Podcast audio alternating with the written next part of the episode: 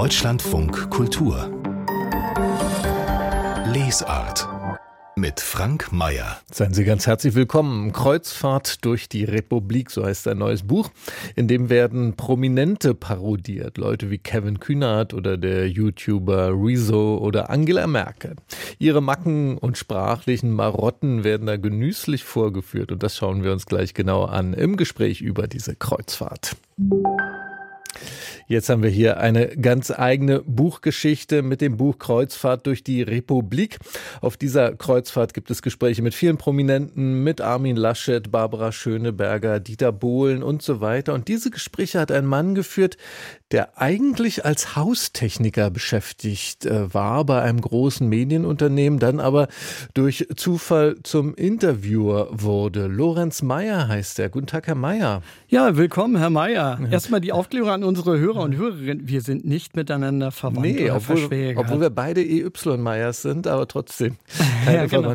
Jetzt müssen Sie mal erklären, wie kam das denn, dass Sie vom Haustechniker zum prominenten Befrager wurde? Erzählen Sie mal. Ich bin natürlich kein Haustechniker kein gewöhnlicher Haustechniker, sondern eher ein Facility Manager im mhm. Bereich Technics and Electronics. Ja. So würde man es wahrscheinlich über Blade sagen. Und da sind wir im Prinzip schon beim Kern des Buchs. Es geht eine Menge um Rollen, um, um Wahrheit, um, um Täuschung, um vorgetäuschte Wahrheit. Und deswegen fand ich es passend, einen Journalisten auf die Kreuzfahrt durch die Republik zu schicken, der eben kein gelernter Journalist ist, sondern der nur durch Zufall da reingestolpert ist und sei es nur als Haustechniker.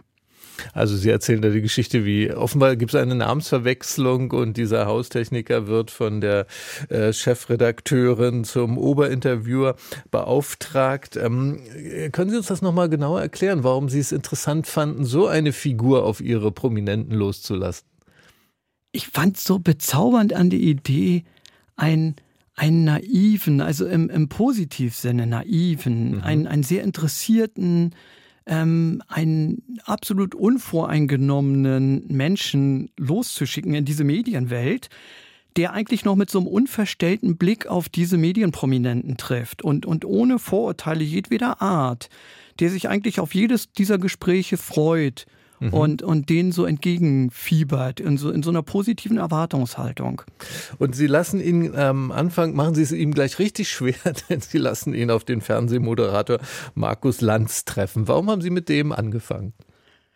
Ja, Markus Lanz ist so eine tolle Verbindung zwischen Journalist und, und, und Entertainer. Also das, was man vielleicht als Infotainment bezeichnen würde, so neudeutsch. Also der hat es ja geschafft, sich so aus dem Boulevard selber so rauszuziehen aus, aus RTL explosiv äh, der niedersten Boulevardberichterstattung und ist jetzt der prominente ähm, Befrager, der die ganzen Würdenträger und politischen ähm, Funktionsträger jetzt irgendwie empfängt. Mhm. Geradezu. Also interessante Rolle.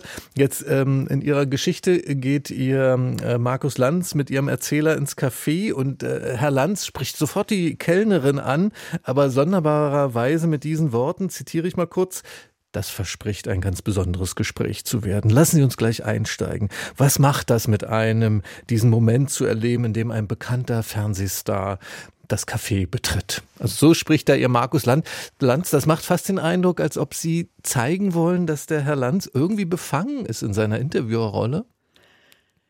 Vielleicht ist er befangen, aber vielleicht hat er sich natürlich auch in seinen Marotten, Floskeln und Aphorismen und Eigenarten, vielleicht hat er sich selber auch gefangen genommen da drin, weil bestimmte Dinge tauchen halt immer wieder auf. und äh, die habe ich natürlich versucht zu übernehmen. Und ähm, eine dieser Marotten ist es, ähm, ja, so sehr Nähe herzustellen. Was und macht das mit Ihnen? Was macht das mit ihm? Also im Prinzip so dieses, dieses linguale, die Hand auf den, auf, auf den Arm des Gegenübers legen. Mhm, mhm. Schön aufschlussreich ist auch der Besuch Ihres Interviewers bei Richard David Precht, dem Philosophen, Publizisten, auch Fernsehmoderator.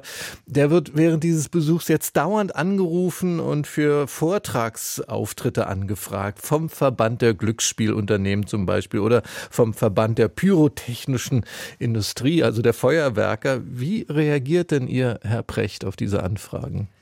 Ja, immer natürlich äußerst aufgeschlossen und er weiß natürlich auch zu jedem Thema ein passendes Zitat kann er bereithalten. Also das macht ja Richard David Precht tatsächlich, das ist tatsächlich eine seiner echten Stärken und das sage ich jetzt mal unironisch, dass er ein fantastisches, eine fantastische Schatzkammer ist für philosophische Weisheiten und Zitate. Und äh, deswegen, er kann immer irgendwelche Verbindungen ziehen und ähm, ja, ob sie passen oder nicht passen, das muss man selber beurteilen. Aber es klingt erstmal ganz fantastisch. Man ist mal schwer beeindruckt. Und Sie legen jetzt aber auch nahe, eben mit diesen Anlagen, äh, Herr Precht stellt das auch jedem, der anfragt, also wer äh, bereit ist, eine ordentliche Rechnung dafür zu bezahlen, stellt dieses Wissen auch jedem zur Verfügung. Ja, das denke ich schon. Also ich denke schon, dass er durchaus ähm, daraus ein, ein er versteht sich ja selber so als so eine Art ähm, ja, Vorzeige-Intellektuellen Deutschlands, äh, der, der so eine Rolle übernommen hat, der diese Rolle auch übernommen hat, des Philosophen. Er ist ja selber gar kein, gar kein gelernter Philosoph, in Anführungszeichen, sondern kommt ja, glaube ich, eher aus der, aus der Literatur oder Germanistik. Und ähm, ja, von, von daher, also ich finde es auch nicht verwerflich, daraus ein Geschäftsmodell zu machen, aber, aber man kann das ruhig auch mal sagen. Was ist Ihnen jetzt eigentlich besonders wichtig bei diesen Porträts, die Sie geschrieben haben für dieses Buch? Wollen Sie vor allem ja den Ton Ihrer Porträtierten treffen? Sollen das vor allem so Parodien sein? Oder wollen Sie deren Haltung zeigen, auch in so einer gesellschaftskritischen Absicht? Das sind ja alles Vertreter unserer Mediengesellschaft, die Sie da beschreiben. Ne? Ja, Parodie wäre mir zu wenig. Also, also Parodie ist ja, ja, wie erkläre ich das am besten? Parodie ist ja so eine Nachahmung, mhm. die zum Zwecke der Belustigung gemacht wird.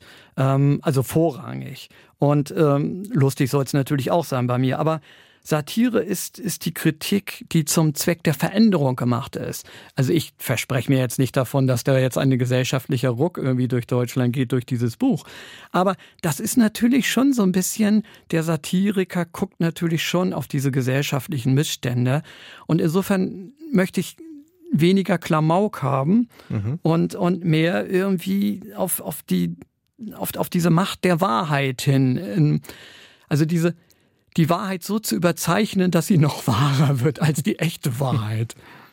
Dann lassen Sie uns mal noch einen äh, dritten Ihrer Interviewbesucher anschauen. Ihr Haustechniker-Reporter, der kriegt sogar einen Termin bei der Ex-Bundeskanzlerin Angela Merkel und er muss jetzt da an einer ihrer Leidenschaften teilnehmen, nämlich Minigolf spielen. Ist das jetzt tatsächlich eine Lieblingssportart von Angela Merkel oder wie kommt der Minigolf da rein? Nein, ich fand das tatsächlich eigentlich so eine bezaubernde Idee, wenn man also es sind ja zwei große Staatsmänner und Staatsfrauen aus ihren Ämtern äh, geschieden. Das eine ist in den Vereinigten Staaten war es Donald Trump und äh, hier in Deutschland halt Angela Merkel. Und und ich fand es äh, so ungeheuer bezeichnend, während halt ein Donald Trump in diesem vergoldeten La Almago oder so in Florida sitzt und äh, dort nur in, in Gold badet und zwischendurch Golfen spielt ähm, habe ich überlegt, na, was würde unsere Kanzlerin machen, wenn sie sich zur, zur Ruhe setzt. Die geht nach Templin und spielt Minigolf. Spielt Minigolf, genau. Und das meine ich gar nicht böse, sondern das ist ja tatsächlich, ob man sie mag oder nicht und, und wie man politisch zu ihr steht. Aber das, finde ich, ist eine Stärke der Angela Merkel gewesen. Diese Bescheidenheit, diese Zurückgenommenheit, ähm, eben der Eindruck, da haben wir es nicht mit einem Menschen zu tun, bei dem die Bereicherungsabsicht und der persönliche Vorteil so im Vordergrund stehen. Und Bescheidenheit auf eine andere Weise, sozusagen rhetorische äh, Bescheidenheit, ähm, auch in dieser Doppeldeutigkeit, äh, führen Sie vor in Ihrem Angela Merkel ähm, äh.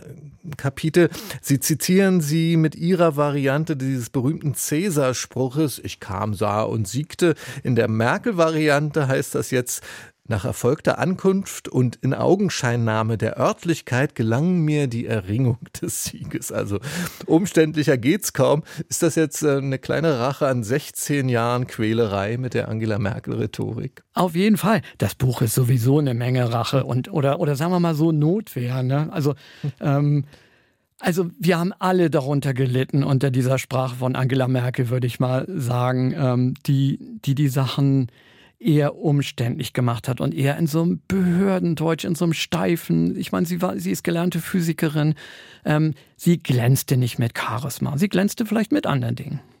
Bei diesen ähm, parodistischen Porträts, die Sie machen. Sie äh, parodieren ja auch bei Twitter, soweit ich weiß, prominente Figuren. Meldet sich eigentlich da auch mal jemand äh, bei Ihnen, die zu Ihren Opfern werden und protestiert oder versucht irgendwie dagegen zu halten? Oh ja, da gab es mal den, Sie kennen bestimmt den Zeitkolumnisten Harald Martenstein, auch ein ja. Autorenkollege. Ähm, und äh, jahrzehntelanger äh, Journalist und, und erfolgreicher Buchautor. Und der hat äh, in der Zeit eine Kolumne und dann habe ich auf Twitter mal gesagt, äh, nennt mir irgendeinen Haushaltsgegenstand und ich sage euch, was Harald Martenstein daraus machen würde. und dann haben mir die Leute äh, irgendwas zugerufen. Ähm, also ich, ich sag mal zwei irgendwie Hafermilch meinetwegen. Und dann würde Harald Martenstein würde sagen, Neulich verirrte ich mich in eben jener, in einen jener neumodischen Bioläden, die heutzutage die Reformhäuser abgelöst haben. Im Regal türmten sich die Packungen Sojamilch, Hafermilch, irgendwas Milch. Nur echte Milch gab es nicht. Wie sehr kann man Kühe hassen, frage ich mich. Und ähm, ja, also ein, ein Harald Marnstein, der sich halt immer wehrt gegen die Neuerung und, und immer irgendwie so den Prototyp des alten weißen Mannes irgendwie so in sich vereinigt. Ähm, eine allerletzte Frage. Mit das Erstaunlichste an Ihrem Buch ist eine dringende Empfehlung für Ihr Buch. Und die kommt von Karl Friedrich Freiherr von Münchhausen. Der sagt zu Ihrem Buch eine vergnügliche Gesellschaftskritik, die in ihrer Härte und Komik allenfalls von der Wirklichkeit übertroffen wird. Jetzt ist es ja so, dass dieser Münchhausen vor über 200 Jahren gestorben ist. Wie haben Sie das denn hinbekommen, von ihm so eine Empfehlung zu kriegen? Also das kann ich jetzt hier vor allen Hörern und Hörerinnen schwören. Ich schwöre, er hat es mir persönlich gesagt. Sehr gut. Dann äh, Mitempfehlung von Münchhausen, das Buch Kreuzfahrt durch die Republik Deutschland in 20 fast wahren Geschichten. Das Buch von Lorenz Meyer ist im Rowold Verlag erschienen. Danke Ihnen sehr für das Gespräch. Vielen Dank. Und jetzt haben wir eine interessante Überkreuzung von Orten und Perspektiven mit der chilenischen Schriftstellerin Patricia Cerda. Sie lebt in Berlin und sie informiert sich in Berliner Archiven über die Geschichte Chiles. Mit diesen Erkenntnissen schreibt sie sehr erfolgreiche historische Romane, vor allem über die chilenische Kolonialgeschichte. Patricia Cerda ist eine von denen, die den historischen Roman in Chile sehr populär gemacht haben in letzter Zeit. Aber Patricia Cerda schreibt schreibt nicht nur von Berlin aus über Chile, sie hat auch einen Roman über die deutsche Wiedervereinigung geschrieben. Meine Kollegin Viktoria Eglau hat die Schriftstellerin besucht. Patricia Serda lebt nur wenige Schritte vom Potsdamer Platz entfernt, unweit des einstigen Todesstreifens der Berliner Mauer. Ihre Wohnung befindet sich in einem Neubau, ist modern und freundlich eingerichtet. Patricia Serda, zierlich, langes, dunkles Haar, stellt Kaffee und Kuchen auf den Tisch. Sie erinnert sich daran, wie sie 1987 als 26-Jährige mit einem DAAD-Stipendium nach Berlin kam und zwei Jahre später den Mauerfall und das Ende der deutschen Teilung miterlebte. Als der Kalte Krieg zu Ende ging, kehrten sowohl Ostdeutschland als auch meine Heimat Chile nach der Pinochet-Diktatur zur Demokratie zurück. Und schließlich ging Erich Honecker nach Chile ins Exil. Aus all dem musste ich einfach einen Roman machen. In Luz in Berlin schreibt Zerda über junge Lateinamerikanerinnen und Lateinamerikaner in Berlin, die durch die Mauer getrennt waren und sich im Zuge der Wiedervereinigung kennenlernen und anfreunden. Ein autobiografisch gefärbter Roman, den die Chilenen erst viele Jahre nach den Ereignissen von 1989 niederschrieb. Denn Patricia Cerda kam, wie sie selbst sagt, spät zum Schreiben. Vor einem Jahrzehnt war das. Da war sie 50 und hatte eine Hälfte ihres Lebens in Chile und die andere in Deutschland verbracht. Cerda beschloss zunächst, ihre Erfahrungen als Grenzgängerin in einem Kurzgeschichtenband zu verarbeiten. Ermutigt durch dessen Erfolg veröffentlichte sie 2016 ihren ersten Roman Mestiza auf Deutsch Mestizin. Er spielt in Chile im 17. Jahrhundert zur Zeit des Arauco-Kriegs zwischen dem indigenen Volk der Mapuche und den spanischen Eroberern. Über dieses Thema hatte Serda als Historikerin in Berlin promoviert. Jetzt aber wollte ich eine Fiktion über die Wurzeln der chilenischen und lateinamerikanischen Kultur schreiben, und zwar aus der Sicht einer Frau aus dem Volk. Das hatte hatte es bis dahin nicht gegeben. Und bis heute ist Mestiza in Chile der einzige Roman, der diese Perspektive von unten einnimmt. Eine Perspektive, sagt Patricia Cerda, die sich abhebe von der der europäischstämmigen Eliten, die den Blick auf die chilenische Geschichte und Kultur seit Jahrhunderten geprägt hätten. Dadurch sei ein enormes Defizit der Chilenen im Verständnis ihrer eigenen Herkunft und Identität entstanden. Die Heldin in dem Roman Mestiza ist die Tochter einer Spanierin und eines Mapuche-Häuptlings, die gegen ihren Willen in ein spanisches Fort verschleppt wird. In Chile, wo ein Großteil der Bevölkerung sowohl spanische als auch indigene Wurzeln hat, haben die von Cerda auf unterhaltsame und sehr menschliche Weise erzählten Erlebnisse dieser Mestizen vor vier Jahrhunderten großes Interesse geweckt. Ich war voller trauriger Gedanken. Aber statt zu weinen ging ich raus, um den Ort zu inspizieren und zu schauen, ob es eine Fluchtmöglichkeit gab. Ich sah Spanier mit schmutzigen Jacken und Frauen, die genau wie ich gefangen waren und nicht einmal meinen Blick erwiderten. Ein Priester mit schwarzer Soutane kam aus einer Hütte und schaute mich verächtlich an. Mestiza ist in Chile ein Bestseller mit bislang 14 Auflagen. Und auch Patricia Cerdas andere historische Romane über die Zeit der Conquista haben sich gut verkauft. Sie scheinen im gegenwärtigen Chile mit seinen gesellschaftlichen Umwälzungen einen Nerv zu treffen. A mí lo que me interesa, la verdad, es entender el presente eh, ich reise in die Vergangenheit, um die Gegenwart besser zu verstehen. In Chile ist der Kolonialismus als Erbe sehr präsent, aber das ist uns oft nicht bewusst. Die Vorurteile gegenüber Indigenen etwa rühren daher. Und auch die Probleme der Frauen, Gleichberechtigung zu erreichen, haben mit der spanischen Kolonialzeit zu tun. Von ihrer Wohnung aus braucht Patricia Cerda zu Fuß nur fünf Minuten zum Berliner Iberoamerikanischen Institut. In der Bibliothek findet die Historikerin alle lateinamerikanischen und spanischen Quellen, die sie für ihre Bücher braucht. Eine Goldgrube, sagt sie. Patricia Cerda geht durch den Lesesaal zu dem Platz, an dem sie gewöhnlich arbeitet. Hier legt sie quasi den Grundstein für ihre Romane, mit denen sie in Chile so erfolgreich ist. Meine Leserinnen und Leser wissen, dass ich in Berlin lebe. Das ist quasi meine Marke. Und das ist auch ein Plus durch meine Sicht auf Chile von außen. Patricia Cerda, die chilenische Schriftstellerin in Berlin. Es gibt jetzt leider noch kein ins Deutsche übersetztes Buch von ihr, aber vielleicht ändert sich ja das jetzt.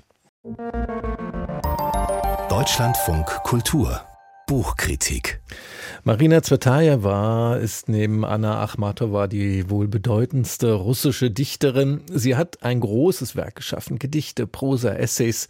Und daneben gibt es ein anderes, weniger sichtbares Werk, ihre umfangreichen Notizbücher.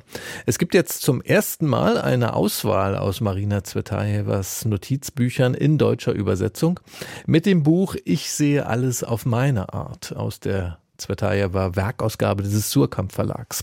Der Kritiker Nico Bleutke hat dieses Buch für uns gelesen. Guten Tag, Herr Bleutke. Hallo, guten Morgen. Können Sie uns vielleicht zuerst mal eine der Szenen schildern, die Marina Zvetajewa beschreibt in den Notizbüchern? Also eine der Szenen, die mich wirklich am meisten beeindruckt haben, ist so aus dem November 1919. Das ist die Zeit nach der russischen Revolution, die große Hungersnot in Moskau. Sie lebt dort mit ihren beiden Töchtern, die sind zwei und sieben, also ganz kleine Kinder ganz karg auf einem Moskauer Dachboden in einem kleinen Zimmerchen und beschreibt so, da gibt es nur äh, einen Samovar, ein Beil und einen Korb Kartoffeln und die Kinder spielen um sie herum. Es gibt noch ihre Bücher, ihre Hefte und sie kommt sogar zum Schreiben und sie kommentiert es dann mit, ich lebe jetzt ganz, wie es mir gefällt. Aha, ob trotz dieser ja sehr eingeschränkten Umstände, ähm, wie, wie, ging es denn über diese praktischen Umstände hinaus? Wie ging es äh, Marina Zvetajewa in dieser Zeit? Naja, der Gegensatz könnte wirklich größer kaum sein. Es ist eben Moskauer Hungersnot. Es gibt nichts zu essen, eine riesige Inflation. Äh, Svetajewa erzieht die beiden Töchter alleine. Ihr Mann, Sergei Efron, der ist Offizier und kämpft äh, in Diensten der Weißen Armee gegen die Bolschewiki im Bürgerkrieg und gilt als verschollen, was er nicht ist. Sie wird ihn dann tatsächlich 1922 erst wieder sehen. Und sie muss halt irgendwie gucken, dass sie sich und ihre Kinder durchbringt. Und ist auf Märkten in der Umgebung unterwegs, versucht bei Bauern ein paar Kartoffeln zu ergattern, hofft, dass ihr jemand Essensmarken schenkt. Aber die Situation wird immer schlechter. Und dann gibt es eine befreundete Kinderärztin, die sagt ihr Mensch, da gibt es so ein Kinderheim außerhalb von Moskau. Da kriegen die Kinder Reis und Schokolade, bringen die doch dahin. Und in ihrer Verzweiflung macht Svetaeva das. Aber es stellt sich raus, die Situation dort ist noch viel schlimmer und das gehört wirklich zu den traurigsten Passagen in diesem Buch. Ähm, die Tochter Alia erkrankt sehr schwer und die kleine Tochter Irina stirbt tatsächlich 1920 dann an Unterernährung in diesem Kinderheim. Und all das hat Marina Zvetaeva festgehalten in diesen Notizbüchern. Ähm, wie lange hat sie denn geschrieben, ihr ganzes Leben? Also generell hat sie ihr ganzes Leben seit der frühesten Kindheit Tagebuch geführt, in unterschiedlichen, nennen wir es mal, Medien. Sie hat Tagebücher zu bestimmten Themen geführt. Dann gibt es dieses große Konvolut, das ist schon das Wichtigste dieser Notizbücher. Und sie hat später diese Notizbücher nochmal in sogenannten Schreibheften in der Zeit des Exils kompiliert. Wahrscheinlich hatte sie Angst, dass da was verloren gehen könnte. Und was erhalten geblieben ist davon, von diesen Notizbüchern, sind 15 dicke Bücher, teils nur fragmentarisch. Die decken so etwa die Zeit von 1913 bis 1939, 40, kurz vor Zvetaevas Tod ab. Und die äh, wunderbare Schriftstellerin Ilma Rakusa, die auch eine Kennerin des Werkes ist, hat jetzt eine umfangreiche Auswahl rausgegeben, hat die sehr schön kommentiert und das eben auch in ein sehr pulsierendes Deutsch verwandelt. Was hat denn Marina Zvetaeva alles festgehalten? Sie haben uns ja von dieser Alltagsszene am Anfang erzählt. Ähm, was hat sie alles festgehalten in diesen Notizbüchern?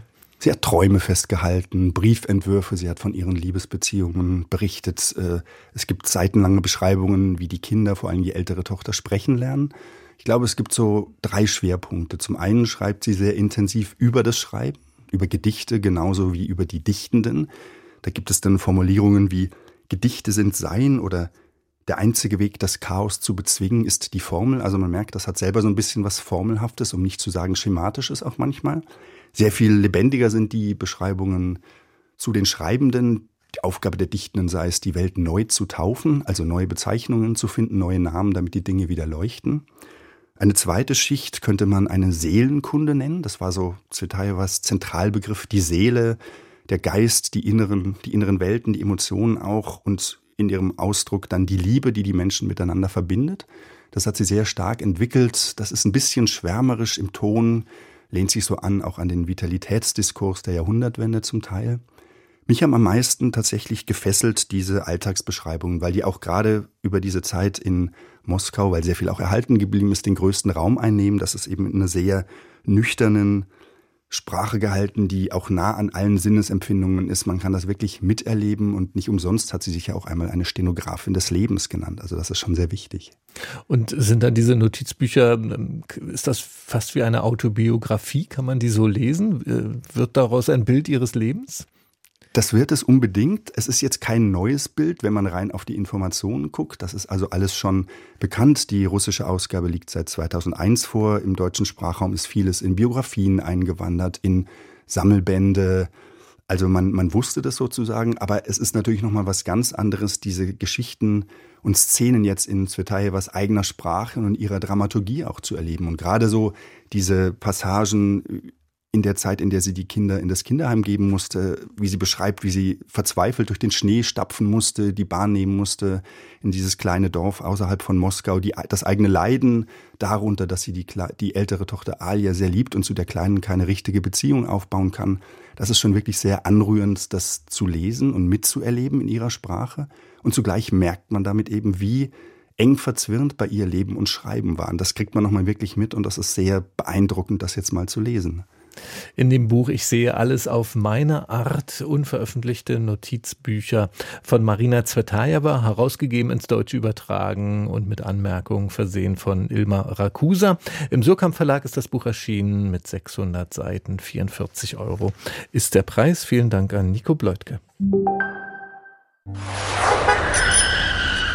Straßenkritik. Hallo, ich bin Anna und wohne hier in Bonn und arbeite hier als Lehrerin, unterrichte auch Deutsch und lese sehr gerne auch in meiner Freizeit und lese gerade das Buch von Linda Castillo, Blinde Furcht, was über eine Amische handelt, die in einem Hotel ermordet wurde. Es ist ein Thriller. Es war einfach total spannend. Man wollte herausfinden, was da für ein Geheimnis war weswegen das Mädchen gestorben ist. Und Detektivin, die ermittelnde Frau, ist eben auch involviert gewesen irgendwie und kannte die Ermordete und das war einfach spannend.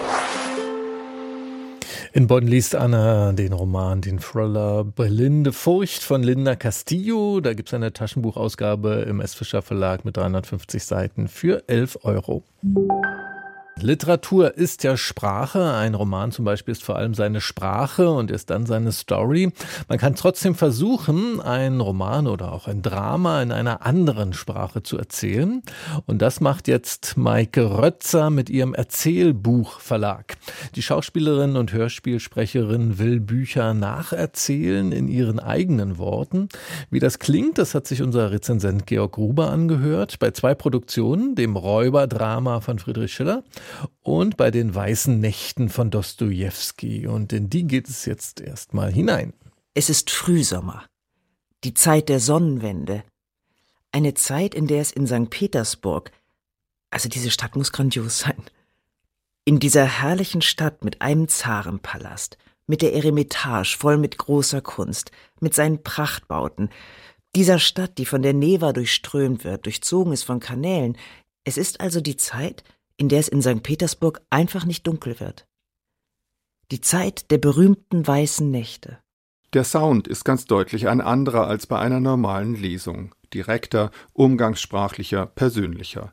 Es ist deutlich zu hören, dass Maike Rötzer Dostojewskis Roman Weiße Nächte am Herzen liegt. Kein Wunder, sie hat ihn ja auch selbst ausgewählt für ihren neuen Erzählbuchverlag, in dem sie die Werke großer Autoren nicht Wort für Wort liest, sondern in ihren eigenen nacherzählt.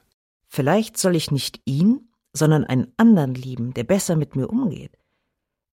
Ich will sagen, also, ich will sagen, dass. Sie ist jetzt natürlich ganz atemlos. In einer jener weißen Nächte lernen sich zufällig eine junge Frau und ein junger Mann kennen. Dostojewski nennt ihn nur der Träumer. Sie nähern sich an, erzählen aus ihrem Leben von der Suche nach dem Glück und verlieben sich ineinander, obwohl die junge Frau sich eigentlich einem anderen versprochen hat. Wenn wir beide meinen, dass unsere Liebe so groß ist, dass wir beide diese andere Liebe verdrängen können, dann wird meine Liebe, also wenn du mich jetzt hier nicht allein lässt, dann wird meine Liebe, also wenn du mich immer so lieben wirst, wie du es jetzt tust, dann wird meine Liebe zum Schluss Nimmst mal meine Hand bitte? Der Träumer kann jetzt gar nichts mehr sagen. Vor lauter Hoffnung. Er stammelt nur noch. Doch die Liebe wird für ihn nur ein Traum bleiben. Maike Rötzer, die Stimme des neuen Verlages, ist Schauspielerin mit viel Erfahrung als Sprecherin von Hörspiel, Rundfunk und Hörbuchproduktionen. Ihr erstes Programm besteht aus Klassikern, aus Romanen und Theaterstücken, Büchern, die ihr besonders wichtig sind. Nachdem ihre komplette Wohnung ausgebrannt war, wolle sie so nun eine innere Bibliothek erschaffen, die Geschichten der Bücher präsent haben, ohne dass sie im Regal stehen müssten. Und natürlich will die Berlinerin auch die Scheu vor großen Namen nehmen, Hürden abbauen. Auf YouTube gibt es viele ähnliche, teilweise sehr gelungene Versuche. Hürden abbauen ist allerdings sprachlich immer eine Gratwanderung, die ihr gelingt. Zu den ersten Veröffentlichungen des neuen Labels gehören auch die Räuber von Schiller, jenes berühmte Bühnenstück um die Rivalität zweier Brüder, um Ordnung, Gesetz und Freiheit. Ihnen ist ganz feierlich zumute, und sie reichen einander die Hand. Schufterle, Ratzmann, Schwarz und Schweizer und Spiegelberg, es ist beschlossen, sie werden ein romantisches Red Pack. Sie werden ein romantisches Red Pack. So umschreibt Maike Rötzer die Gründung der Räuberbande Karl Moors, die dann ganz unromantisch raubt, brandschatzt und plündert. Anglizismen sind bei ihr ansonsten eher die Ausnahme. Die Erzählbuchverlegerin vereinfacht zwar die Sprache, holt den Stoff aber nicht in die Gegenwart. In der Räuberbande stoßen dann ganz unterschiedliche Charaktere aufeinander, mordlustige Gestalten und eigentlich idealistische wie Karl Mohr. Karl will kein Geld, der verteilt die Beute an die Armen. Der mordet auch, ja sicher, aber er überfällt nur die Kutsche eines Grafen, weil der durch seinen Rechtsanwalt Millionen erschlichen hatte, und Karl stößt dem allein vor Wut über das Unrecht seinen Dolch in den Bauch. Die Geschichte um Karl Mohr endet blutig, und so wie Maike Rötzer sie erzählt, wird klar, die Hörbücher ihres neuen Verlages funktionieren, auch ohne pädagogische Hintergedanken. Georg Gruber über den neuen Erzählbuchverlag von Maike Rötzer. Die erzählten Klassiker, Romane, Theaterstücke, die können auf der Verlagsseite als Download runtergeladen werden für 10 Euro jeweils. Die Adresse des Verlags ist erzählbuchverlag.de. Deutschlandfunk Kultur. Das Buch meines Lebens. Mein Name ist Moritz Rinke, Dramatiker und Schriftsteller vor vielen, vielen Jahren, da hatte ich gerade meinen Führerschein gemacht und hatte eine 2CV-Ente und fuhr mit meinem besten Freund an die Côte d'Azur. Unser erster großer Trip. Und er hatte irgendwie wahnsinnig schrecklich schlaue Bücher dabei. Und ich dachte, ja, muss ich auch ein Buch mitnehmen und lief hoch zu meinen Eltern und griff aus dem Regal das Buch Stiller von Max Frisch. Da ging es, wie ich dann später in dieser 2CV-Ente auf Isomatten in Erfahrung bringen konnte, um Ehe. Damit hatte ich eigentlich nicht so viel zu tun las dieses Buch von einer sehr kapriziösen Julika, die mit einem Stiller verheiratet war, der aber nicht mehr Stiller sein wollte. Zwischenzeitlich Mr. White hieß. Mir gefiel das wieder frisch schrieb sehr. Von dem Thema verstand ich nicht so viel. Jahre später, als ich dieses Buch öffnete und der Côte d'Azur-Sand herausrieselte, hatte ich schon eigene Liebesprobleme und Liebeskummer und entschied mich, einen Brief an Max Frisch zu schreiben um ihm um Rat zu fragen. Das war schon, da studierte ich in Gießen, das war 89, schrieb einen langen Brief an Max Frisch, den ich an den Surkamp Verlag schicken wollte. Und dann lief ich zum Postkasten in Gießen, Gießen-Wieseck und auf der Landstraße war ein Kiosk und da stand oben frisch gestorben auf einer Zeitung. Und dann konnte ich meinen Brief nicht mehr einwerfen. Dann hatte ich eine Lesung in Berlin Jahre später auf dem Theatertreffen, mein erstes Theaterstück. Und mein Professor brachte Marianne Frisch mit, die äh, Frau von Max Frisch. Und die organisierte dann dieses Theaterstück nach Zürich, wo es aufgeführt wurde. Und so schloss sich langsam dieser Kreis mit Max Frisch. Aus dieser Begegnung mit Marianne Frisch wurde dann eine wirkliche Freundschaft. Frisch wurde der Autor meines Lebens, weil ich eben nicht nur Stiller dann gelesen habe, sondern seine Tagebücher, Notate. Ich merkte an Max Frisch, dass Literatur etwas ist, was hellwach ist, das mit Formen spielt. Er war ja auch Dramatiker, eben auch schrieb Tagebücher, tolle Fragebogen, die ich dann selber ausfüllte in seinen Tagebüchern. Also ich verliebte mich in Max Frisch und äh, muss sagen, dass dieser Griff damals in das Buchregal meiner Eltern, wo ich das Buch Stiller sah, der beste Griff in ein Buchregal meines Lebens war. Stiller von Max Frisch, ein Buch seines Lebens für Moritz Rinke. Den hatten wir in der vergangenen Woche bei uns zu Gast mit seinem neuen eigenen Buch Unser kompliziertes Leben. Das sind lauter Texte zur Gegenwart aus den vergangenen Jahren, erschienen im Verlag Kiepenheuer und Witsch.